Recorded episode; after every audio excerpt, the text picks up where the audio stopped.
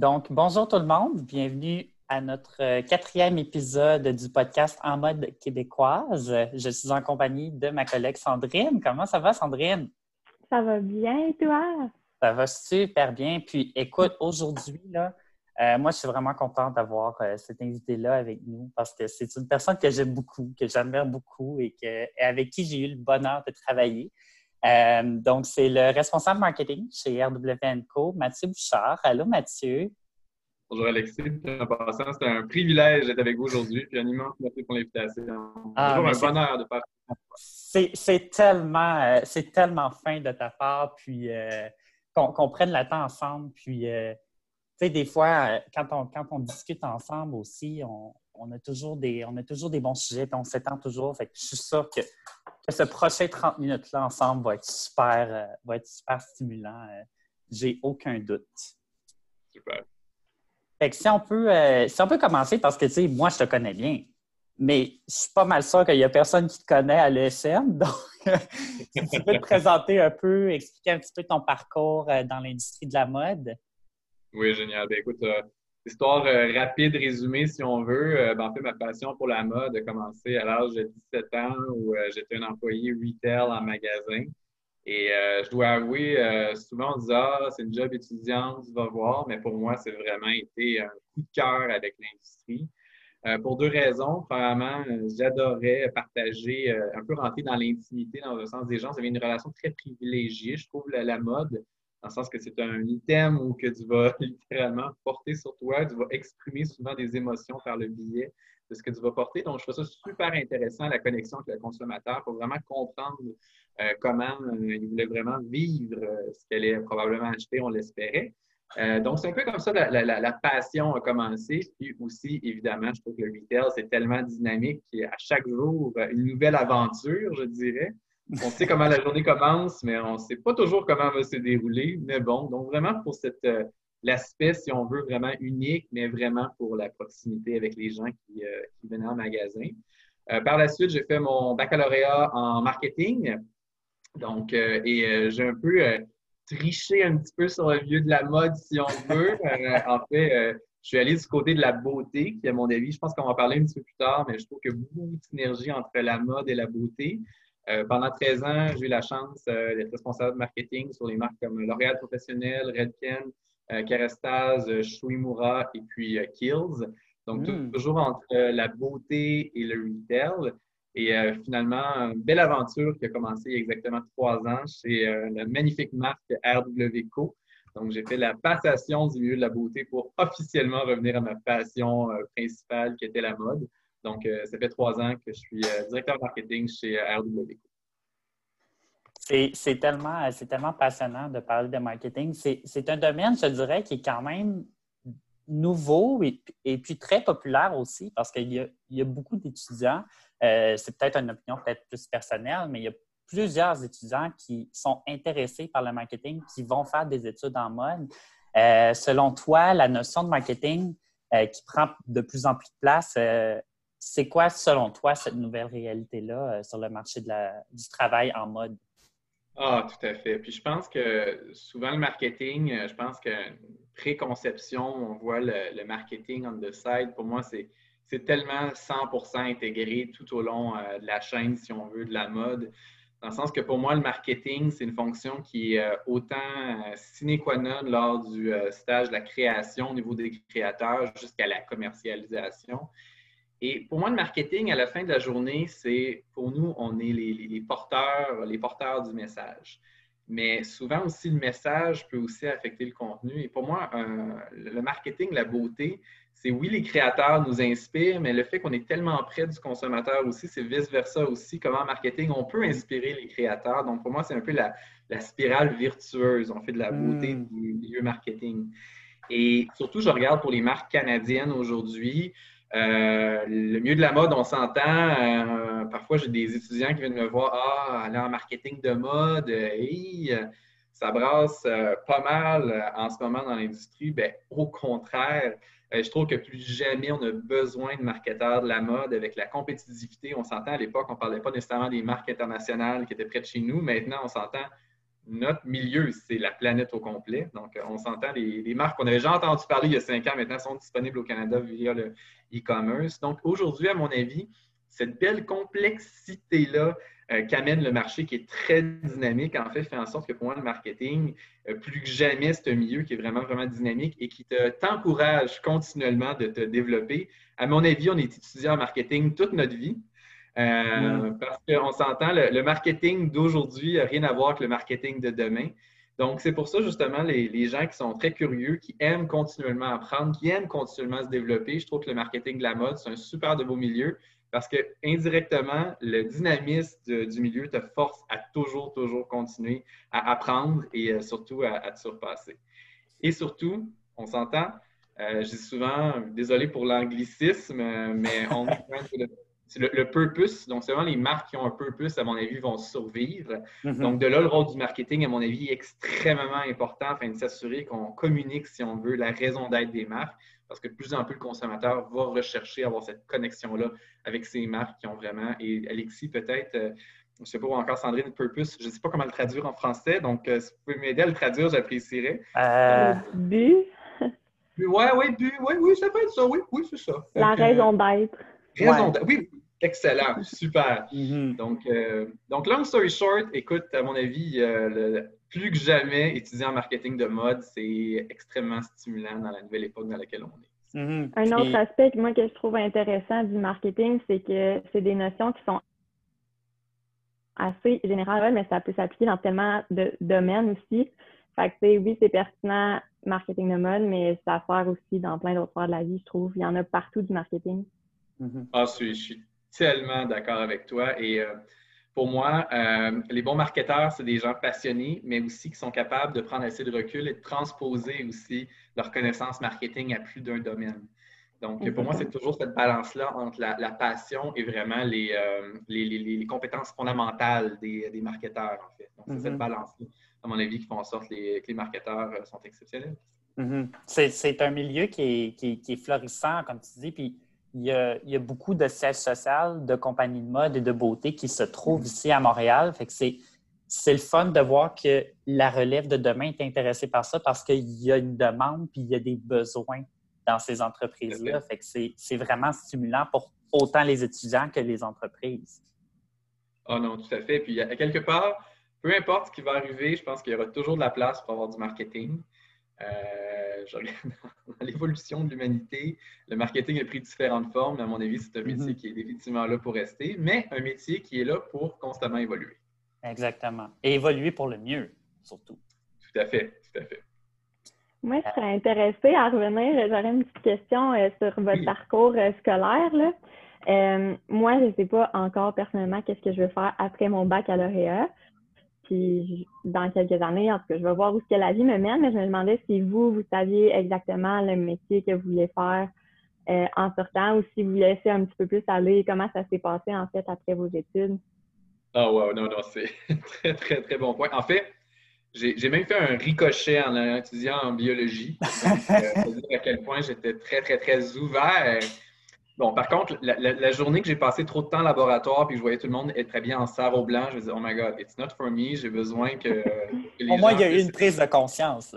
ah oui, c'était plus assez violent, je dois avouer. Mais, euh, excellente question. En fait, pour moi, je vais être franc, à la base, lorsque j'ai fini mon bac, mon objectif était de faire une maîtrise en recherche marketing. Et euh, durant l'été, j'ai fait un stage euh, chez L'Oréal. Donc, euh, pour moi, c'est un passage euh, temporaire, euh, histoire de, si on veut, d'avoir un projet d'été, si on veut. Mm-hmm. Et je suis tellement tombé en amour avec la, beauté, le marché, le dynamisme, que finalement, en fait, j'ai décidé de ne pas faire mon. désolé pour les gens de la maîtrise actuellement. C'est excellent faire sa maîtrise, mais dans mon cas, j'ai réalisé que j'avais vraiment le goût de jumper dans l'action, puis vraiment aller vivre l'aventure du marketing. Donc, à, ton point, en fait, sincèrement, je, retourne il y a plusieurs années au pluriel en arrière. Euh, à cette époque, en fait, c'est la vie m'a amené là où je suis, mais ce n'était pas nécessairement un choix qui était 100% coulé béton. Euh, mais ceci dit, je regarde où je suis, où je suis rendu dans la vie aujourd'hui. Je suis tellement content que ce stage-là soit arrivé. Mais je trouve ça inspirant, en fait, parce que tu t'es laissé guider. Tu aurais pu euh, quand même poursuivre, mais tu t'es laissé porter par l'expérience, puis tu as écouté la vie, ce qui a t'amené, en fait. Et puis, tu sais, je pense que c'est un très bon point que tu l'as À quelque part, c'est de rester ouvert d'esprit. Mm-hmm. Euh, Merci, c'est vraiment intéressant. C'est le fun de voir aussi qu'un stage peut, peut, changer dans un, dans un cursus académique parce que nous, à l'ESM, on a un stage à faire et tu es au courant parce que j'en ai fait un avec toi. Euh, puis, tu sais, c'est tellement une expérience enrichissante. Puis, veut, veut pas, ça, permet de nous forger en tant que personne, puis ça permet de forger aussi nos, nos, ambitions professionnelles de carrière. tu sais, c'est le fun de voir que de ton côté, le stage a tout changé dans ta vie, si on veut. Puis, euh, je pense que c'est là que j'apprécie énormément votre école. Je trouve que ce, stage-là, qui est, je ne sais pas dire imposé ou suggéré, mais bon, je sais qu'il fait partie officiellement du euh, programme, à mon avis, est, essentiel. Parce que, bon, euh, oui, c'est, à mon avis, l'école éveille beaucoup, beaucoup la curiosité, mais parfois, en milieu de travail, c'est aussi là qu'on est capable de transposer cette curiosité-là en manière très concrète. Et parfois, ça la vision, soit que ça confirme des choses, soit que ça nous montre d'autres choses qui ne sont pas nécessairement alignées avec ce qu'on s'imaginait. Mais bon, euh, à mon avis, ce stage-là est vraiment exceptionnel pour vraiment alimenter cette curiosité-là. Puis surtout, peut-être quitter, découvrir une nouvelle passion ou confirmer des passions. ou confirmer, oui, surtout. si euh, si on, revient peut-être un petit peu plus euh, dans, le, dans la bulle d'RWNCO, je dirais que oui, RWNCO, c'est contrairement à ce que les gens peuvent penser, c'est une entreprise québécoise euh, qui a été créée euh, par Whitman en 1999. Puis c'est quand même une entreprise, puis toutes les bannières de Whitman sont quand même assez bien implantées au Canada. Euh, puis c'est quand même une entreprise aussi qui comporte plusieurs employés, notamment au siège social, que c'est quasiment une, vraie fourmilière. Euh, qu'est-ce que tu peux, qu'est-ce que tu peux mentionner sur les avantages de travailler dans une entreprise avec plusieurs employés? Parce qu'on se fait beaucoup parler, je dirais, de, de petites entreprises, de petites entreprises en démarrage, puis que les gens aimaient ça faire, avoir des expériences de travail dans ces entreprises-là parce qu'ils faisaient un petit peu tout, puis ça leur permettait de savoir. Fait que je voulais un peu avoir ton point de vue sur euh, c'est comment travailler dans une entreprise un petit peu plus volumineuse. Oui. Ben, en fait, euh, j'adore ta question parce que je, regarde aujourd'hui, je suis retourné encore une fois plusieurs années en arrière. Euh, je pense que je me serais posé la question aussi, est-ce que jump dans la grande entreprise ou je vais justement dans, on s'imagine que le lieu est souvent un peu plus PME, beaucoup plus dynamique. Mm-hmm. Euh, je, vous dirais, ben, ben, premièrement, deux choses. évidemment que la grande entreprise veut, veut pas foncièrement aussi vient un peu plus de ressources. Euh, c'est clair qu'avec la taille, en général, euh, il y a des budgets un peu plus intéressants qui donnent euh, plus de, latitude, si on veut, pour transformer la, créativité en stratégie d'affaires. Mais pour moi, une des plus grandes différences avec une plus grande entreprise, c'est vraiment la, diversité des gens qui. Évidemment, plus un grand nombre, plus ça nous permet d'être exposés à différents points de vue, à différentes manières de fonctionner. Oui, tant au niveau de la, évidemment la, diversité culturelle, la, la diversité au niveau de l'environnement, mais aussi euh, la diversité au niveau des générations. Donc, euh, parfois, on parle beaucoup, beaucoup de, diversité, si on veut, bon, euh, bon diversité sexuelle, diversité culturelle, mais parfois, on ne parle pas aussi assez, à mon avis, aussi de, la diversité aussi, d'avoir la chance de travailler aussi avec des gens qui ont 20, 30, 40 années d'expérience dans mm parce que oui, on a des gens qui ont 40 années dans, dans l'entreprise, donc, pour moi, je trouve que l'avoir la, chance d'être exposé à tellement de gens différents, avec des points de vue différents, fait en sorte que ça crée un milieu qui est encore plus stimulant pour vraiment encore faire les choses encore plus différemment. Et je dois avouer, euh, là où je me sens très, très, très privilégié, parce que ce n'est peut-être pas le cas de toutes les grandes entreprises, je ne peux pas parler pour celles que je ne connais pas, mais euh, je vous dirais dans le cas de Ratemans Canada, euh, bien que c'est très grand, en fait, on a extrêmement de place à l'agilité et à la créativité. Mais moi, j'avais.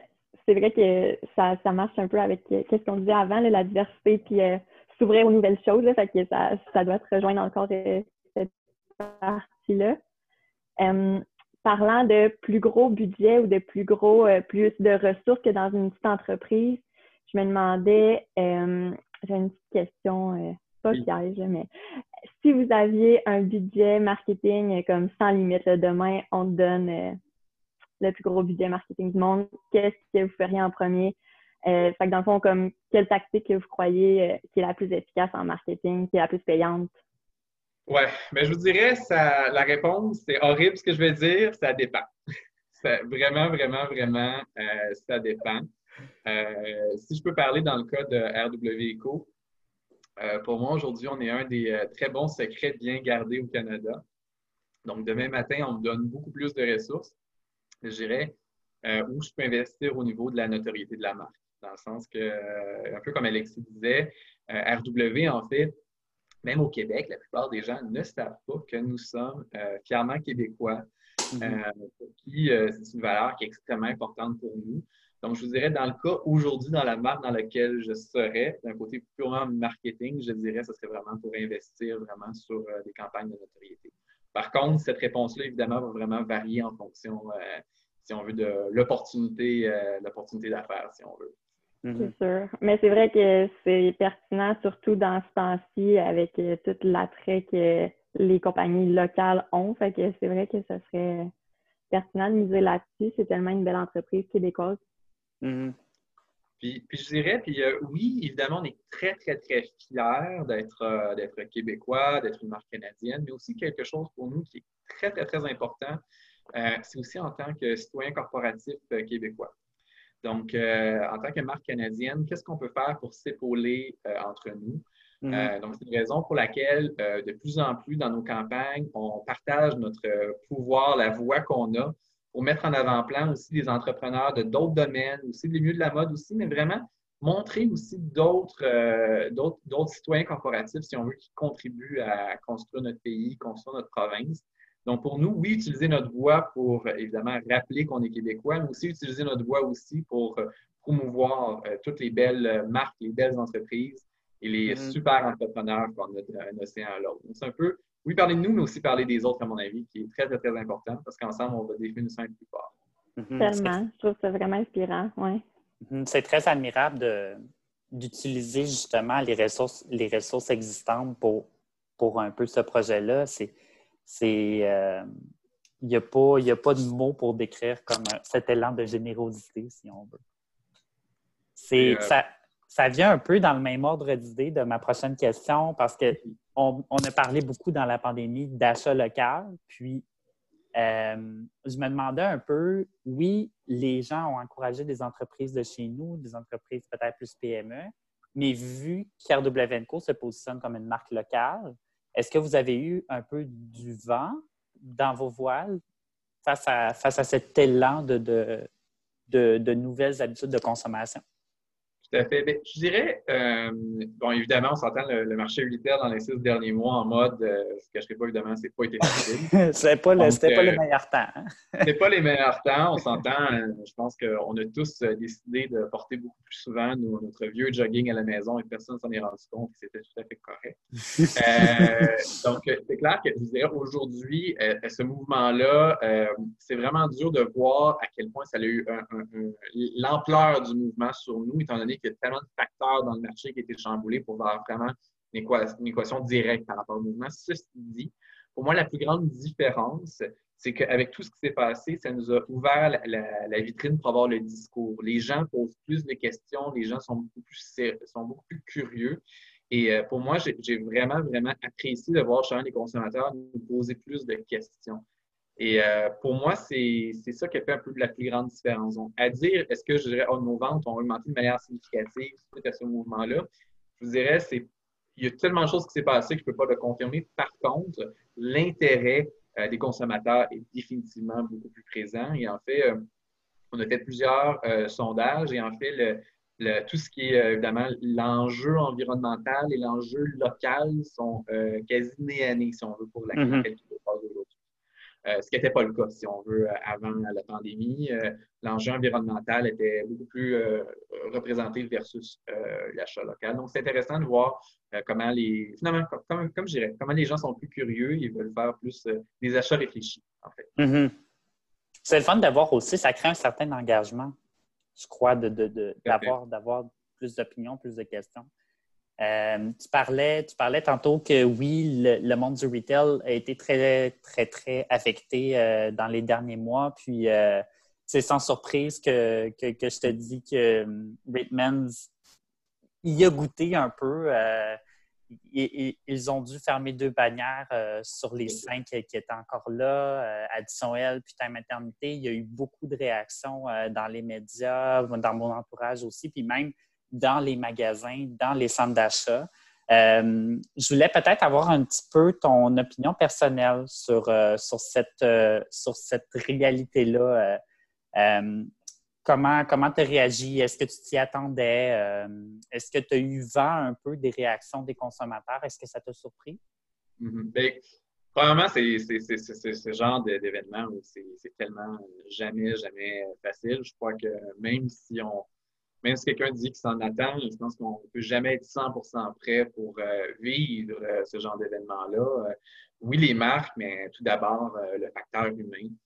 Euh, on s'entend, je je pense que c'était déjà un nombre de chocs assez massif que de vivre, si on veut, une restructuration, mais aussi le vivre en pleine pandémie mm-hmm. et euh, le vivre à distance. Dans le sens que euh, c'est quand même rare que les restructurations se passent par téléconférence à distance. Et euh, pour ajouter aussi au facteur humain aussi, euh, on est très conscient que chacun d'entre nous avons tous euh, vécu des trucs qui sont même pas liés au travail ou à la vie personnelle en général. On s'entend, je sais. Parlant, je pense qu'en pandémie, tout le monde a vécu des choses, des émotions très, très, très intenses. Donc, évidemment, on peut imaginer, lorsqu'on a ce genre d'annonce-là, évidemment, ce n'est jamais évident. Ceci dit, bon, euh, à ton point, Alexis, à ta question, est-ce qu'on s'y attendait? Bien, si on avait à réécrire l'histoire, euh, si la pandémie n'était pas arrivée, probablement que les choses ne euh, seraient pas déroulées comme ça. Oui, non. c'est ça qui est, toujours difficile, dans le sens que, bon, on l'a vu au niveau des rapports financiers, ça faisait quand même quelques années aussi qu'on parlait, bon, qu'il y avait des opportunités au niveau des marques additionnelles, entre autres. Et les équipes, en fait, étaient d'arrache-pied et vraiment, on sentait qu'on était capable vraiment de, renforcer ces marques-là. Bang, la pandémie arrive. Désolé pour l'anglicisme. L'anglicisme out of nowhere. Euh, donc, tout ça pour dire que, bon, on, à ta question, est-ce qu'on s'y attendait? Bien, avec la pandémie, je crois qu'on n'aurait pas vécu ce qu'on aurait vécu. Mm-hmm. Par contre, les choses sont, sont ce qu'elles sont. Et ceci dit, je crois qu'avec le recul, euh, à l'interne, on savait tous que les décisions difficiles devaient être prises pour assurer la pérennité à long terme. Mm-hmm. Donc, euh, malheureusement, je crois que c'était un mal nécessaire pour être capable de renforcer euh, l'entreprise. Et aujourd'hui, la pandémie, puis on l'a vu, on n'est pas les seuls. Tout le monde, tout le monde malheureusement, a dû aller dans cette situation-là. Et mm-hmm. Je crois qu'on va tous en ressortir plus fort. Et et surtout à la fin de la journée, je crois que cette épreuve-là, en fait, qui nous est tous arrivé, en fait, nous a juste accéléré euh, le développement de la mode. Dans le sens que parfois, lorsque ces grands événements-là arrivent, euh, finalement, c'est comme si on avait dû gagner cinq ans d'innovation en deux mois. Donc, ça nous a tous forcés à faire les choses plus vite. Donc, à mon avis, euh, lorsque tout va reprendre, et ça commence déjà à reprendre, en fait, on va être encore mieux outillés, en fait, pour faire encore plus rayonner la mode québécoise. On se croise, les, doigts, mais j'ai bon espoir. J'ai bon espoir. Mm-hmm. C'est ça que. Oh, excuse-moi. Euh, c'est ça que, oui, on parle de Ritmans en tant que tel, mais on n'est pas les seuls non plus. Il y, a, plusieurs, il y a plusieurs autres bannières québécoises qui, qui ont dû fermer complètement. On pense à Le Château, euh, ou même qui ont dû fermer certains magasins, le groupe Aldo notamment, euh, même chose pour le groupe Dynamite. C'est c'est comme un peu le, le, jeu, la nouvelle réalité de tout le monde, le jeu de tout le monde. Euh, personne ne s'y attendait non plus. Là. Mais, mais, en même temps, pour moi, puis peut-être peut moi qui est trop optimiste, mais à mon avis, euh, en fait, nous tous, la le mieux de la mode québécoise, encore une fois, ça nous a forcé à apprendre à faire les choses plus vite. Et euh, à mon avis, on, va rééquilibrer. Puis euh, le consommateur, je suis convaincu qu'il va, être, euh, va être au rendez-vous. Mm. C'est un beau défi qui fait grandir. Puis à mon avis, il y a deux manières de voir ça. Soit qu'on s'appuie sur notre sort, puis c'est difficile, ou on peut travailler encore plus fort puis s'en sortir grandissant de, ce défi-là. je me demandais justement dans, votre poste que vous avez en ce moment, ça, c'est un assez beau défi, j'imagine, que vous avez dû euh, surmonter. Est-ce que vous diriez que c'est le plus gros défi que vous avez eu euh, à surmonter en ce moment ou il y en a eu d'autres euh, beaux défis comme ça? oui, en fait, c'est bon parfois de se, remettre les choses en perspective parce que je me souviens en 2008 aussi, euh, c'est pas été c'est pas été de l'envergure de ce qu'on a vécu aujourd'hui, mais quand même, euh, du jour au lendemain, on a aussi une bulle qui était éclatée. Puis mm-hmm. euh, il y a des choses qu'on n'avait pas anticipées non plus. Ou encore, je me, souviens, bon, j'étais étudiant à l'époque, mais tu sais, même quand le 11 septembre est arrivé, de comment on faisait du marketing, ça a été aussi chamboulé aussi. Mais je vais être franc avec toi, sincèrement, je crois dans ma petite carrière aujourd'hui de 17 ans exactement, je pense que c'était la pire, euh, le, moment, non, pas le pire, je dirais le, moment le plus intense, mais en même temps, je pense que c'est le moment où j'ai le plus appris. Donc, euh, mm-hmm. à quelque part, ironiquement, je me dis, OK, bon, ben, avec le recul, je vais être comme, OK, quand même, quand même bien d'avoir euh, fait tous ces apprentissages-là. Donc, c'est dur de se le rappeler quand on est dedans, mais c'est ça, avec le recul euh, souvent qu'on apprécie et qu'on réalise euh, qu'est-ce que ça nous a apporté. Tout à fait. Puis en même temps, puis je veux vraiment pas minimiser ce qui s'est passé parce que sincèrement, je pense que c'était une gifle au visage qu'on a tous mm-hmm. vécu. Euh, puis comme je disais, à quelque part, peu importe ce qu'on dit sur le milieu professionnel, je pense que sur le facteur humain, c'est important de le reconnaître. Je veux dire, on est tous des humains. donc, c'était un, impact assez majeur. Mais bon, faut regarder vers l'avenir. Mm-hmm. C'est le meilleur moyen, euh, c'est le meilleur moyen, honnêtement, de, de s'en sortir, c'est de rester optimiste. Puis, euh, très bien. Il faut continuer. c'est ça. En, terminant, je voulais juste euh, faire une petite parenthèse parce qu'on a parlé tantôt du, du, milieu des cosmétiques, tu cumulais beaucoup d'années d'expérience aussi dans le domaine. ce qui est le fun de voir à l'École supérieure de mode, c'est qu'il y a des gens qui s'intéressent au milieu du cosmétique. Puis souvent, c'est plus ou moins couvert ou on n'a pas tendance à, à, apporter le sujet parce que peut-être que ça n'intéresse pas les gens. Euh, toi qui as travaillé là-dedans pendant plusieurs années, est-ce que tu, peux témoigner un peu de, des similitudes euh, ou des différences à faire avec le secteur de la mode? Est-ce que c'est est-ce que tu sens un peu un intérêt euh, de, de, la relève vers les cosmétiques? Oui, ben en fait, euh, premièrement, grande similarité, en fait, surtout en tant que professionnel du marketing, en fait, c'est la relation avec les créateurs. Donc, euh, que vous soyez en beauté ou encore que vous soyez dans la mode, il y a vraiment cette euh, super belle synergie. On s'entend des créateurs de tendance au niveau du maquillage, des créateurs de mode. Il y a quand même beaucoup, beaucoup de particularités. Puis surtout en marketing, souvent, c'est vraiment de transposer justement la vision du créateur dans un message qui va résonner auprès du public. Donc, pour moi, toute cette notion-là, en fait, cette sensibilité-là métier, comme je l'appelle, je trouve qu'il y a beaucoup de parallèles là-dessus. La plus grande différence, en fait, euh, ça va être au niveau de l'individu. Euh, entre l'agilité et euh, la profondeur des projets. Donc, par exemple, au niveau de la beauté, vous pouvez travailler pendant 12 mois sur le lancement d'une innovation, par exemple au niveau du soin de la peau. Donc, mm-hmm. vous allez probablement avoir moins de, moins de lancements, mais beaucoup plus euh, en profondeur.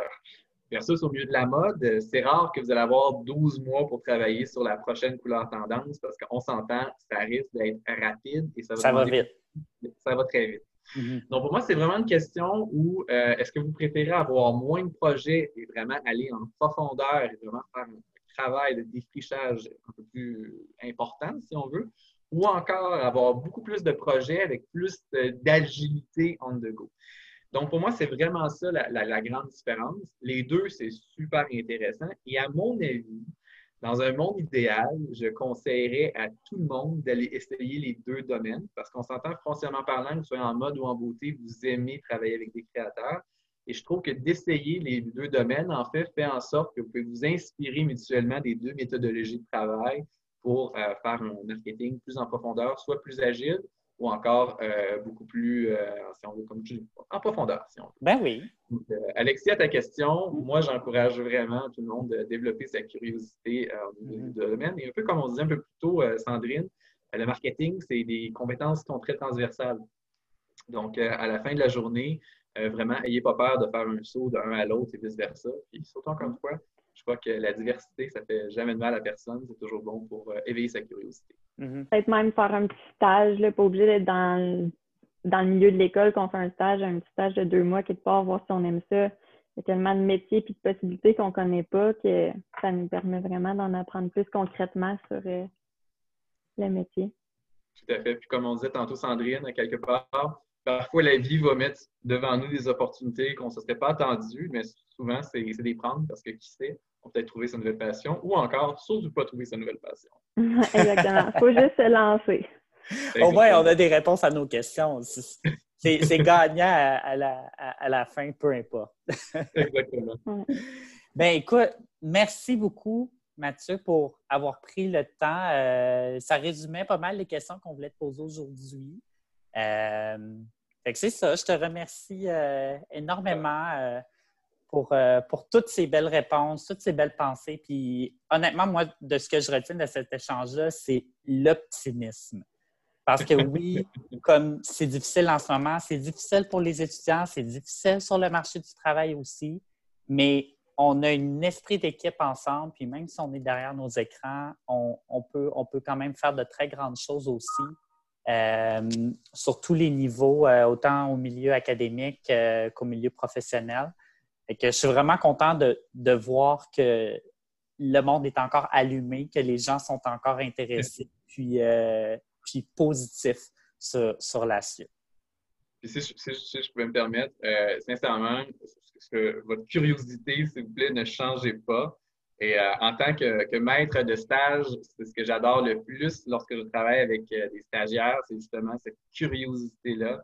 Donc, s'il vous plaît, gardez cette belle curiosité-là, puis n'hésitez surtout pas à l'exprimer lors de vos stages, parce que, à mon avis, euh, oui, c'est agréable pour les étudiants d'avoir un stage, mais en tant que maître de stage, c'est toujours un privilège d'avoir un stagiaire parce que justement, je trouve que les, stagiaires nous, forcent, je parlais de la notion de la diversité tout à l'heure, les stagiaires nous forcent euh, à penser différemment, à avoir des opportunités, mais surtout à être euh, stimulé. Donc, euh, merci à vous deux de m'avoir invité euh, à cette entrevue.